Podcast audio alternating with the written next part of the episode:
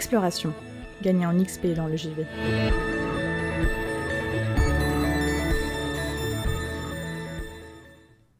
Aujourd'hui, j'avais envie de vous proposer une courte chronique due à la préparation du marathon de Radio Campus Bordeaux qui aura lieu ce vendredi à partir de midi et qui durera jusqu'à samedi midi.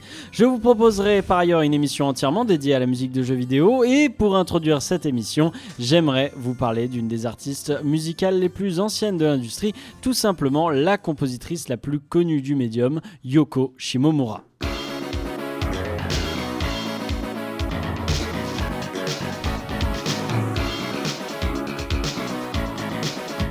Alors, ce n'est pas la première fois que je vous parle de Yoko Shimomura. D'ailleurs, je dois avoir calé le thème musical de Guile de Street Fighter plus d'une fois, puisqu'il s'agit de son morceau le plus connu. En repassant par la playlist de mes chroniques, j'ai compté l'avoir cité au moins 3 fois en 50 chroniques. La première fois dans ma chronique sur les jeux de baston, la seconde dans ma chronique sur les jeux Disney, et enfin dans ma chronique sur la gymnopédie numéro 1.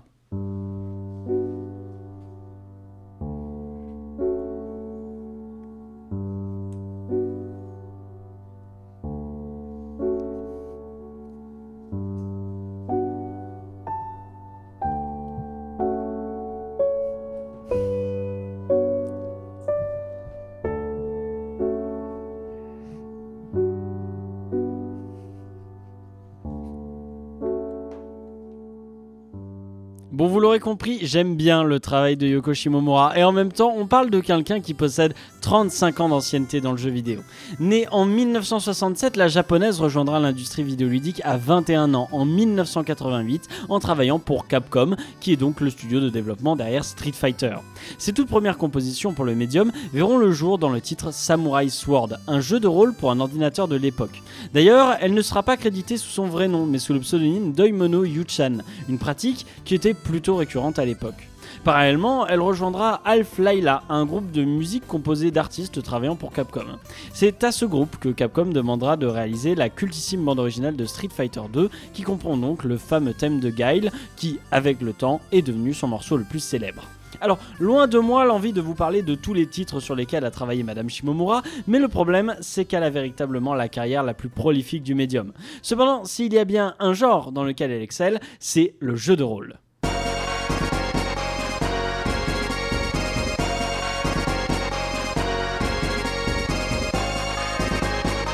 C'est sur ces notes que débutait Live Alive, un jeu de rôle japonais devenu culte et qui aura même eu le droit à son remake l'année dernière. L'occasion pour des milliers de joueurs et de joueuses de redécouvrir les travaux de la compositrice, notamment le cultissime thème de boss Megalomania.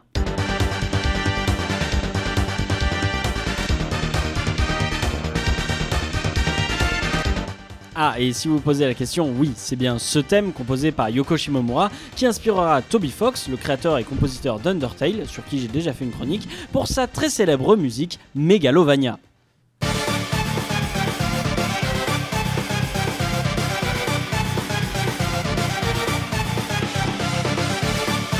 A partir de Live Live, la carrière de Shimomura va véritablement exploser, puisque deux ans plus tard, on la retrouve sur la bande originale de Super Mario RPG Legend of the Seven Stars, aux côtés de deux légendes de l'industrie, Nobuo Uematsu, le compositeur des Final Fantasy, et Koji Kondo, le compositeur des jeux Mario et The Legend of Zelda.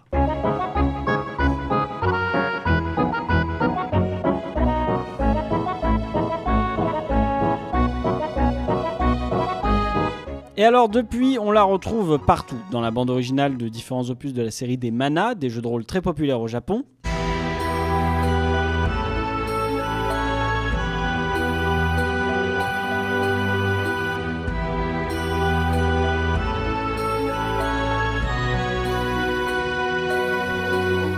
dans la bande sonore de la licence Super Smash Bros, où elle avait notamment supervisé ce réarrangement du thème de Tetris.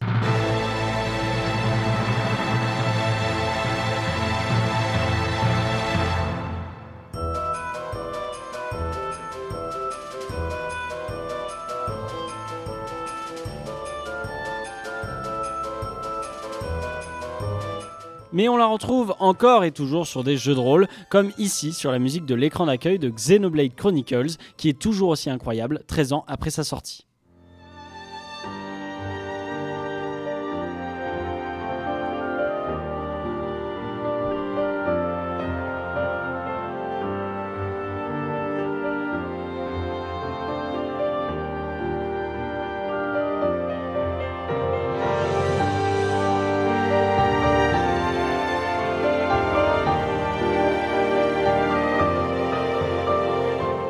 Alors oui, oui, je sais, je vous noie sous la musique pour cette chronique, mais en même temps, quel artiste, quelle maîtrise du piano et de ses sonorités symphoniques incroyablement folles. D'ailleurs, si la japonaise semble exceller dans les compositions plus calmes, mélancoliques, voire sombres et tristes, il y a une licence sur laquelle elle n'hésite pas à se faire plaisir pour ce qui est des tonalités joyeuses. Je parle bien évidemment des Mario et Luigi.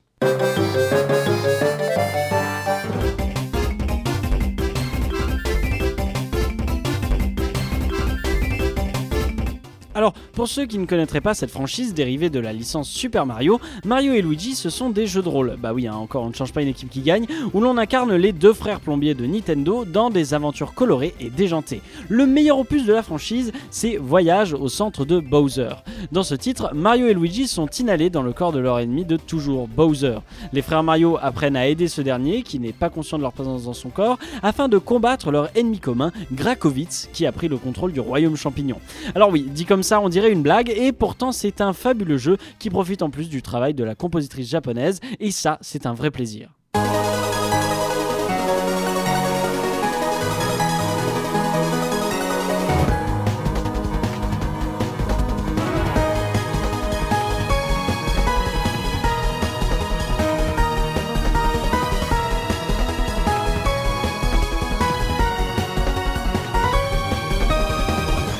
Mais, mais s'il y a une licence qui n'existerait pas sans Yoko Shimomura, c'est bien Kingdom Hearts.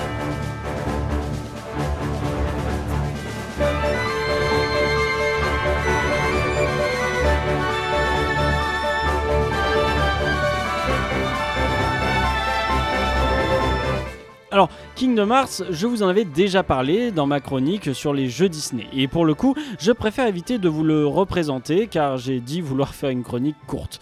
Puis bon, le sujet c'est Shimomura, la compositrice de la saga, à qui l'on doit de merveilleuses réinterprétations de la musique culte de films Disney et Pixar.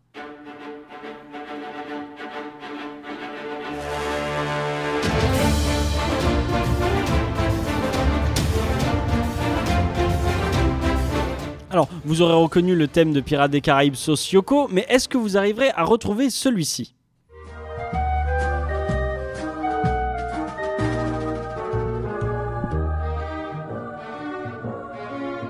Bah oui, Toy Story, hein, évidemment. Bon, ceci dit, Shimomura réussit aussi dans ses compositions à vraiment donner de la personnalité au monde inspiré d'univers Disney Pixar que nos héros visitent. Écoutez ça, par exemple.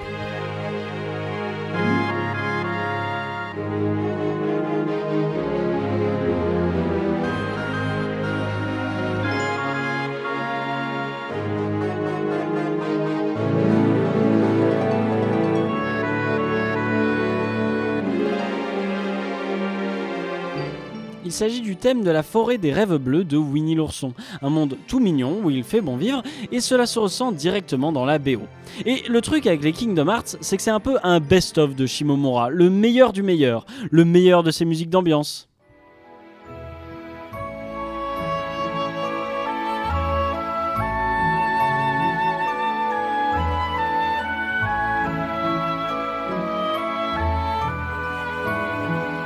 Le meilleur de ses musiques de combat.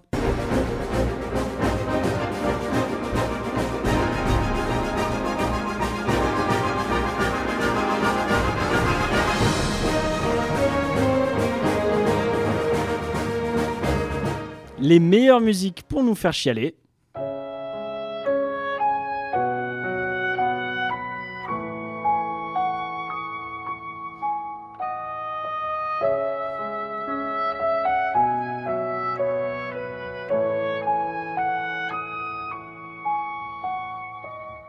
Et les meilleures musiques de boss.